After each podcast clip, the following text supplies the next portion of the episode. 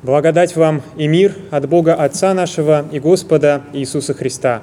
Мы встанем, чтобы выслушать Евангелие сегодняшнего дня, записанное евангелистом Лукой в 10 главе с 23 по 24 стихи. «И, обратившись к ученикам, сказал им особо, «Блаженны очи, видящие то, что вы видите, ибо сказываю вам, что многие пророки и цари желали видеть, что вы видите, и не видели, и слышать, что вы слышите, и не слышали. Аминь. Это Святое Евангелие. Слава, Слава тебе, тебе, Христос. Присаживайтесь, пожалуйста.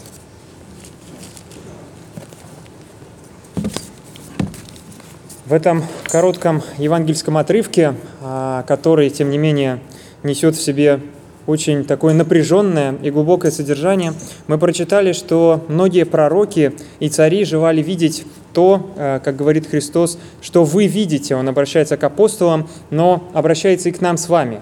Многие пророки и цари желали видеть то, что видим мы с вами. Поговорим же сегодня о том, что же значит видеть, э, вот, э, видеть Христа, видеть Его, пришедшего к нам, которого ждали люди очень долгое время – на первый взгляд мы очень часто а, можем больше походить на тех а, пророков и царей. Да? Мы хотим видеть то, что видели апостолы, к которым Иисус обращается в этом отрывке. Мы хотим быть учениками, к которым Он обращается здесь особо. Да? Мы видим, что Он не просто ко всем людям обращается, но именно особенно к ученикам. Мы хотим так же, как и они, говорить с Иисусом, видеть Его, делить с Ним кров и пищу, быть с Ним каждый день но а, в этом мы можем когда им позавидовать, но не переживайте, а, Христос, Он и сейчас вместе с нами, и сейчас Он среди нас присутствует, потому что мы собираемся во имя Его. И в Адвент мы часто вспоминаем второе имя Иисуса, которое а, запечатлено в пророчестве Исаии. Его мы только что а, упомянули в гимне, который только что пели. Это имя Эммануил, которое в переводе с в переводе означает «Бог с нами». То есть э, Христос э, сочетает в себе да, вот эти два чудесных имени. Иисус, Бог спасает, это его главная роль, и Эммануил, Бог с нами. И Он действительно с нами до скончания века. Такими словами оканчивается Евангелие от Иоанна. Христос, возносясь на небо и как бы удаляясь от своих учеников и от нас, э, остающихся на земле, э, сопровождает это словами, которые говорят ровно обратное. Он говорит, «Я с вами во все дни до скончания века». И Он пришел с нами, чтобы быть всегда э, рядом. Он пришел на землю, чтобы, подобно нам, прожить земную жизнь, понять нас во всей этой земной жизни, разделить с нами радости и горе, и а, быть с нами а, настолько близким, насколько это только возможно. И в 14 главе Евангелия от Иоанна мы также находим такие очень личные а, слова. Это его такое, можно сказать, завещание своим ученикам и всем нам с вами также. Он говорит, «Еще немного, и мир не увидит меня, а вы увидите меня, ибо я живу, и вы будете жить. Если любите меня, соблюдите мои заповеди, и я умолю Отца и даст вам другого утешителя, да пребудет с вами вовек, духа, духа истины, которого мир не может принять, потому что не видит его и не знает его. А вы знаете его, ибо он с вами пребывает и в вас будет. Не оставлю вас сиротами, приду к вам». А, мир не видит этого Духа Христа, Святого Духа, который пребывает в мире, но Он пребывает не просто в мире, а пребывает в нас, как мы читаем. Он даже не рядом с нами, Он не то чтобы близок с нами, как Христос был физически близок к своим ученикам, что они могли Его видеть, с Ним говорить, но Дух Святой, Он живет непосредственно внутри нас. И а, какова же гарантия да, того, что мы а, остаемся с Ним внутри? Мы читаем, что Христос э, просит своих учеников соблюдать Его заповеди. И Иоанн, записавший эти слова Христа в своем послании, добавляет. Он пишет, что кто сохраняет заповеди Его, тот пребывает в Нем, и Он в том. И также добавляет в другой главе, Бога никто никогда не видел, но если мы любим друг друга, то Бог в нас пребывает, и любовь Его совершенно есть в нас. Так что не печальтесь, Бог не оставил нас, Он всегда с нами. И а, если мы соблюдаем заповеди Его, если мы любим друг друга, а это в сущности одно и то же, ибо его заповеди, они составляют любовь, да, две самые главные, возлюби Бога своего всем сердцем и возлюби ближнего, как самого себя. Любовь – это и есть исполнение закона, и если мы этот закон любви исполняем, то Бог пребывает в нас. А, и мы, а, соблюдая а, эти заповеди любви, тем самым становимся Его лицом в этом мире и Его телом, как и апостол Павел сравнивает церковь с телом самого Бога, самого Христа. Но мы также услышали, что Иисус не желает нас оставить сиротами, но обещает вернуться. Он не только пребывает в нас и рядом с нами а, Святым Духом, но и обещает свое второе пришествие. А, и а, о нем мы размышляли в несколько предыдущих э, воскресений а, перед началом Адвента и э, поняли, что это второе пришествие и его ожидание – это неизбежная и скорая реальность она открывает нам, можно сказать, новую грань Адвента, потому что мы привыкли к Адвенту как к ожиданию такого светлого, красивого, радостного праздника, Рождества, а для кого-то и Нового года, потому что Адвент э, давно уже перестал быть чисто церковной традицией, и вы сегодня можете там в интернете найти много адвент-календарей, которые нисколько а, библейской тематике не посвящены, но посвящены вот ожиданию просто Нового года. А, и тем не менее, даже ожидая Адвент э, как э, ожидание, а, да, когда мы становимся подобными а, тем пророкам, которые когда-то ожидали Христа, и тем израильтянам, которые ожидали Его пришествия, вспоминаем те события, мы забываем о том, что грядущее пришествие, а Адвент в переводе означает пришествие, уже об этом было сказано, а, пришествие, оно не только наступило один раз 2000 лет назад, но и грядет впереди. Второе пришествие, которое мы тоже призваны ожидать. А, и э, вот это второе пришествие, да, может у нас вызывать уже не такую, а, не такую радость, которую вызывает у нас ожидание какого-то праздника Рождества, а, воспоминания о первом пришествии Христа. Но второе пришествие, наоборот, э, нас эта тема очень пугает. Мы хотим как-то ее отодвинуть, да, это вовсе не такое радостное пришествие там, Деда Мороза с подарками, а это пришествие Бога, который раз и навсегда поставить точку в истории спасения человечества. А, да, мы все время вспоминаем эти темы страшного суда, который называем страшным и не хотим себе представлять. А, но тема сегодняшнего богослужения «Царь грядет», она актуальна и сегодня. Она актуальна не только для того, чтобы вспомнить события Израиля 2000-летней давности. Царь придет и увидит, э, вот можно об этом подумать, вдруг царь придет, а, Христос вернется а, к нам, желая не оставить нас сиротами, и увидит, что его вовсе не ждут, что, как и в первый раз, когда он пришел в израильский народ, в народ, который он избрал, который он научил и подготовил к своему пришествию, научил его этого пришествия ждать и всем сердцем жаждать, но он пришел и увидел, что люди его отвергают – и особенно его отвергают как раз те, кто больше всего о нем знали. Это были священники, это были люди особо религиозные, а, да, фарисеи и а, законники, те, кто как раз больше всего размышлял о нем, больше всего размышлял о грядущем Спасителе или Мессии, и тем не менее они оказались совершенно не готовы его принять. Но может, может ли произойти так, что мы с вами, находясь в церкви, размышляя о Христе больше всего, тоже окажем, окажемся теми, кто не хочет его ждать и кто будет не готов его встретить. А, Евангелие от Луки запечатлело для нас очень такую тоже пронзительную реплику Иисуса. Он говорит, а, да, обращаясь к народу, а, который скорбит, который не видит Бога в своей жизни, он говорит, Бог ли не защитит избранных своих, вопиющих к Нему день и ночь, хотя и медлит защищать их? Сказываю вам, что подаст им защиту вскоре. Но Сын Человеческий, придя, найдет ли веру на земле? Вот здесь мы вновь слышим, что Бог не оставляет нас, что Он, хотя и мы вопием, но Он защищает нас, даст нам защиту вскоре. И а, даже сейчас, да, мы вопием, хотя Он уже нас защищает, а мы этого просто не замечаем. Он всегда с нами. Но увидев Его лицом к лицу, будем ли мы рады этой встрече? Ждем ли Его и понимаем ли, кого мы вообще ждем? Давайте вспомним и поразмышляем, кого же ожидали те цари и пророки, о которых говорит сегодняшний отрывок. Они ожидали Мессию.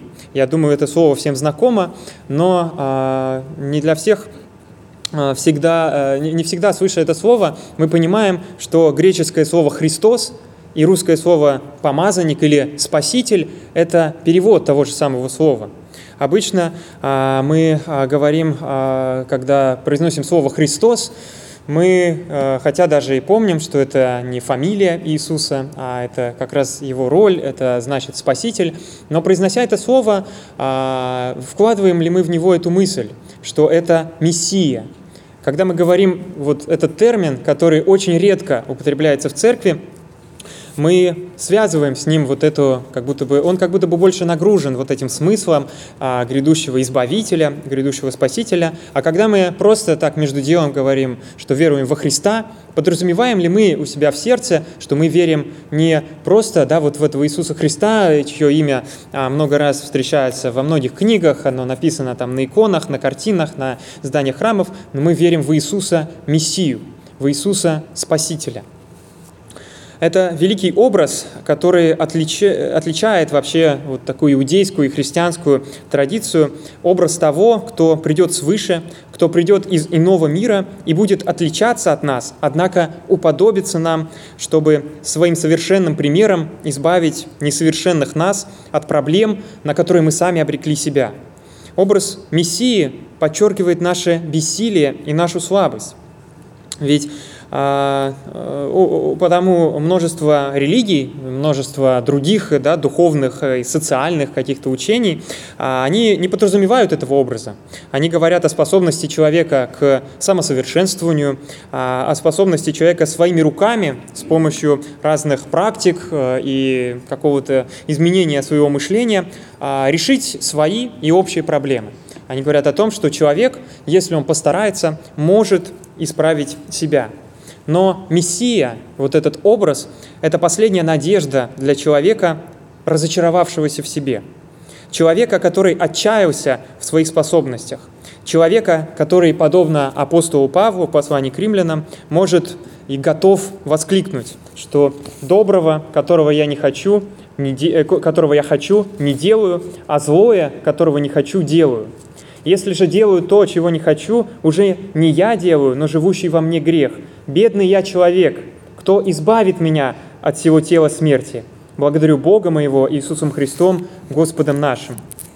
Мессию верит тот, кто осознает свою нужду в нем, осознает, что он в плену даже не просто у каких-то внешних обстоятельств и проблем, но кто в плену у самого себя, у живущего внутри нас греха, как здесь сказано, и как а, Павел продолжает, в плену у закона греховного, находящихся в членах наших. То есть в нашем теле, внутри нас, как будто бы находится этот грех. Это не значит, что э, а, все наше тело, да, оно греховно, вот душа, она свята. Наоборот, э, грех поглощает все, и душу, и тело, и дух. И мы таким образом оказываемся э, непонимающими сами себя. И сами себя мы, конечно, спасти и избавить не можем. А, вот, э, да, этот отрывок, он для меня сейчас тоже обрел такое, э, ну, всегда для меня имел личное значение, но такая тоже личная история. А, сейчас, когда сюда вот добирался в церковь а, на автобусе, ехал, и рядом со мной стояли люди, по разговору которых э, они так, э, ну, тихо, но все же э, я сам рядом было слышно, делились какими-то вообще страшными вещами из своей жизни, да, о том, что э, у них очень все плохо, они э, страдают, ну, и не так, что они, да, там, буквально ныли друг другу, а они делились этим, ну, в порядке вещей, то есть э, они говорили, что вот э, там э, мне хочется умереть, что вокруг меня у нас вся семья такая, мы все там готовы с собой сделать все, что угодно, мне ничего не радует, какие-то такие совершенно, ну, просто очень тяжелые вещи, что там не хочется никуда ходить, выходить из дома, радуют только вот такие мимолетные разговоры там с близким человеком. И, конечно, мне очень хотелось что-то им сказать. Э, и я даже молился, да, чтобы Господь дал мне э, нужные слова. Но вот я думаю, вот когда доедем до остановки, где церковь, я вот, может, они будут выходить, или я, по крайней мере, буду выходить и скажу им, вот там, заходите как-нибудь к нам, вот, буду рад пообщаться, ну, что-нибудь такое, чтобы не испугать а, и не навязываться, но и чтобы что-то внятное их ободрить. Но они вышли на предыдущей остановке, и хотя я стоял рядом с ними очень долго, я не успел им этого сказать. Хотя это было то доброе, что мне сделать очень хотелось, но что-то не дало мне это сделать. А, конечно, тот грех, который просто, ну вот буквально а, не давал мне открыть рот, э, хотя э, это было то слово, которое, конечно, Господь хотел им сказать. И Здесь есть и другой момент, что, а, конечно, я в этом, э, в этом случае надеялся на себя. Я пытался подобрать нужные слова, думая, что я сам, наверное, знаю, как лучше к ним обратиться. И хотя молился, чтобы Господь дал мне нужные слова, но на самом деле а, я не позволил Богу вот, как бы руководить мной. Я сам думал, когда, вот, ну, когда лучше им это сказать, сам это придумал, что лучше будет сказать на остановке, э, где церковь. То есть я пытался сам взять э, под контроль эту ситуацию. И поэтому как обычно, ничего не вышло, а, потому что люди мы несовершенны, я человек грешный. И а, да, так что просьба, помолитесь за этих людей, чьих имен я даже не знаю, но я очень хочу искренне, и я думаю, а, вы тоже хотите, и Господь хочет, чтобы их жизнь исправилась к лучшему. А поэтому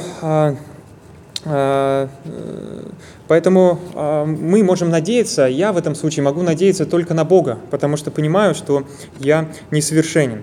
А, но э, если мы не верим а, в Него, не надеемся на Него, то вполне ясно, да, почему мы Его не ждем. Почему максимум, чего мы ждем в своей жизни а, и в этот рождественский а, период Адвента, мы ждем красивого и приятного праздника Рождества и Нового года, но образ того, кто придет, чтобы решить все вместо нас, чтобы а, взять все в свои руки – а, и решить наши проблемы, этот образ пугает нас, потому что, конечно, мы хотим, чтобы все осталось в наших руках.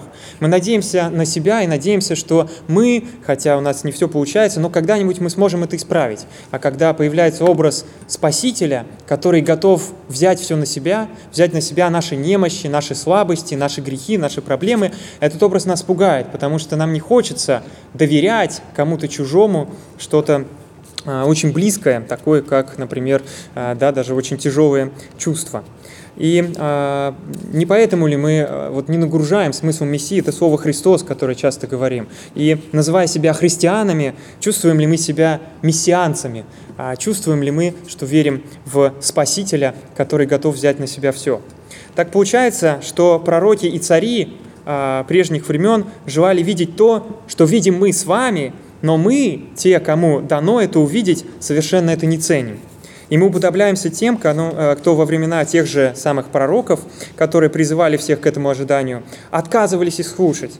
Не странно ли, что мы с вами отказываемся не от чего-то неизвестного, потому что людей во времена пророков, в принципе, можно понять. Пророки им говорили о грядущем Мессии, о грядущем спасении, но этого спасения они не видели, оно было где-то за горизонтом неизвестности, и а, в это слабо верилось. Но теперь мы знаем, что Мессия уже пришел, мы знаем, что это уже свершилось, но все равно не хотим это ценить и в это верить, даже а, вот называя себя а, уже верующими.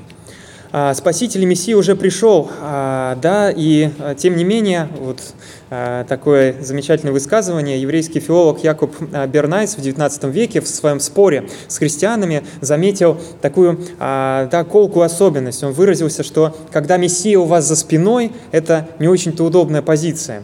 И, может быть, Именно потому, что мы готовы положиться на Мессию, если Он придет и положит всему конец, то мы а, будем в него верить. Но Иисус таким не выглядит.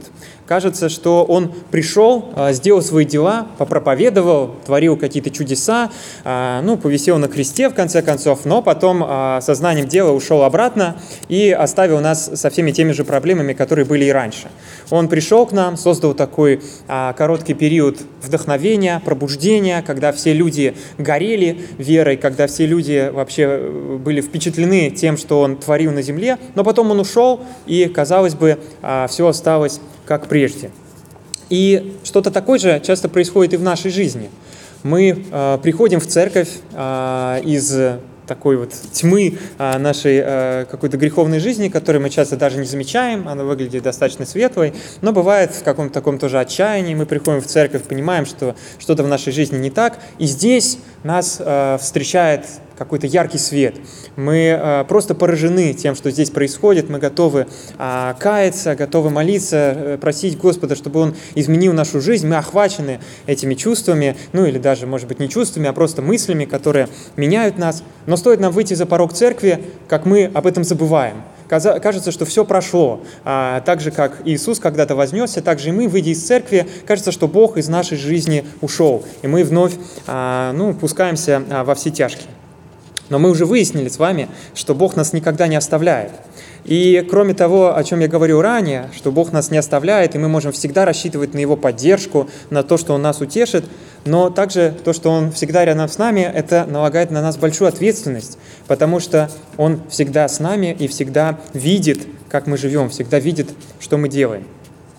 И а, отводя от Него глаза, а, мы лишь вновь погружаем себя в грязь греха, зла, стыда, вины – и э, за порогом церкви вновь начинаем надеяться на себя. А, только здесь, сидим в этом зале, в лучшем случае, мы да, вот просим Бога, чтобы Он нас изменил. Но можем ли мы доверить, готовы ли мы доверить Ему всю нашу жизнь за пределами а, храмовых стен? Готовы ли ему э, мы доверить Богу, чтобы Он менял нашу жизнь во всех сферах? Не только здесь, сидя в церкви, но и на работе, в семье, на учебе, и, или вот в, э, когда мы едем в автобусе и э, слышим чьи-то чужие разговоры. Можем ли мы сказать, да, и достичь того состояния, чтобы, как пишет апостол Павел, уже не мы жили, но жил в нас Христос? Чтобы мы настолько отказались от а, вот, решения вопросов самостоятельно, но а, доверили их в руки Божьи. Но именно к этому Христос нас и призывает. И Он а, предлагает вам, а, возлюбленные, а, всем сегодня принести под покаянием. А покаяние ведь это не просто осознание грехов, не просто просьба о прощении, такая вот да, на коленях какая-то с, э, с чувством вины, но это э, признание того, что мы сами не способны исправиться. Это акт, когда мы отдаем себя в руки Божьи, чтобы Он менял нас. Это акт абсолютного доверия. Поэтому совершите его сегодня, здесь, на богослужении, это самое а, благоприятное для этого место, но совершайте его и каждый день, потому что первый тезис Мартина Лютера, многие, я думаю, помнят, часто мы это повторяем, он гласит, что вся жизнь христианина должна быть покаянием. И это не значит, что мы все время должны да, биться а, головой о пол, но это значит, что мы а, должны доверять Богу свою жизнь. Ведь покаяние не просто значит а, да, как-то повесить на себя груз вины, но этот груз снять себя, позволить Богу э, с, с, с этими проблемами разбираться и менять нас. И не переживайте, да, не все так плохо, что мы настолько там забыли Христа и а, не позволяем Ему действовать в нашей жизни, и а, что мы уже слепы, не замечаем Его. Но тот же Господь, который когда-то сказал, да, что мы а, уподобляемся тем людям, которые глазами не видят, ушами не слышат, а именно так а, говорил пророк Исаия и повторял Христос, его цитируя, что люди вокруг как будто слепы, хотя а, они видят, но они не готовы увидеть то, что Господь им дает, как и мы с вами. Но тот же самый Христос, который сказал эти слова, Он же и просвещает очи сердца нашего, Он, а, да, об этом пишет апостол Павел, послание к Ефесянам. И как начинается Евангелие от Иоанна, Он свет истинный, просвещающий каждого человека. Он открывал глаза слепым, творя чудеса, и Он открывает глаза каждого из нас – Опять же, то, что мы не видим Бога в своей жизни, мы забываем о Нем, выходя из церкви, не видим в Нем Мессию и своего Спасителя, это не та вина, с которой нам нужно разбираться самим, пытаясь как-то а, с усилием, с таким даже насилием, давлением на себя заставлять поднимать э, свои веки и смотреть на Христа. Но сам Господь направляет наш взор туда, куда надо. Нам нужно лишь позволить Ему это сделать. И Э, само слово, о котором мы часто говорим, откровение, которое мы часто воспринимаем как то, что Господь нам открывается, а мы вот сами должны это заметить, но можно а, воспринять его и по-другому, что не просто Он открывается нам, но Он открывает наши глаза, чтобы, вы, чтобы мы могли Его увидеть. Это тоже Его действие, которое Он может произвести в каждом из нас. И на самом деле вот в этом э, ожидании праздника, ожидании Рождества и Нового года уже есть какая-то такая вот э, интуитивная, живущая в сердце каждого э, идея Мессии, мессионическая идея, потому что каждый из нас каким-то образом, даже не думая о Боге и даже полностью полагаясь на себя, э, хочет, чтобы этот праздник, Новый год, он обнулил все наши проблемы и позволил нам вступить в новую жизнь. Мы надеемся не на себя, а на какое-то рождественское или новогоднее чудо, что Новый год начнется, и мы изменимся. Но э, сам по себе Новый год или Рождество ничего не изменит. Но изменит Христос, изменит Бог, которому мы можем доверить эту жизнь. Изменит Мессия, который и пришел на землю для того, чтобы спасти каждого из нас, понеся на своей спине все наши грехи и проблемы. И осознавая это, давайте и сегодня встретимся с ним и увидим его в Слове Божьем, которое мы уже а, прочитали, которое прозвучало, и в таинстве причастия, которым он явит нам свою жертву, которую он отдал ради каждого из нас. И мир Божий, который превыше всякого ума, соблюдет сердца и помышления ваши во Христе Иисусе. Аминь.